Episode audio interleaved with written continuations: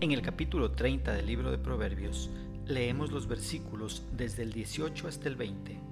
En la traducción latinoamericana la palabra del Señor dice, Hay tres cosas que me superan y cuatro que no puedo conocer.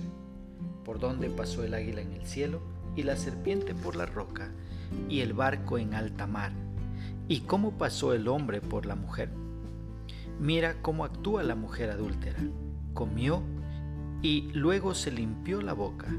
No hice nada malo. ¿Qué es lo que expresa el escritor?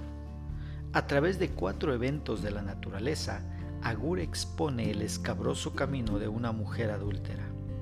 Nuevamente nos encontramos con esa forma tan propia de los judíos para expresar que algo ha llegado a su cúspide.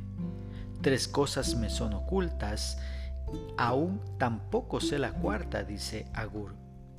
La primera, el águila que vuela en los cielos sin dejar rastro. La segunda, la culebra que se mueve rápidamente por la dura peña sin dejar huellas.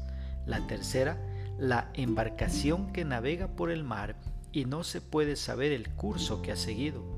La cuarta, el hombre que hace lo imposible para conquistar a su amada. Así como están ocultas todas estas cosas, Oculto también es el proceder de la mujer adúltera. Es tan desvergonzada que vive en el pecado.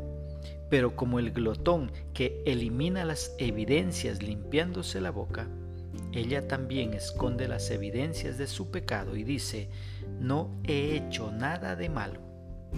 ¿Cómo podemos aplicar esta porción bíblica a nuestra vida? Primeramente, aplicando la sabiduría celestial a nuestra vida terrenal. Permitamos que la Biblia guíe nuestros pasos para ser librados de ser presa fácil de la mujer adúltera.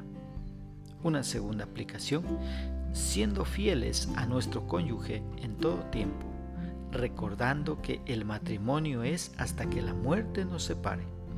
Y una tercera aplicación, disfrutando con la persona que Dios ha puesto a tu lado para que sea tu compañero o compañera toda la vida. Que Dios nos dé sabiduría para poner por obra su palabra.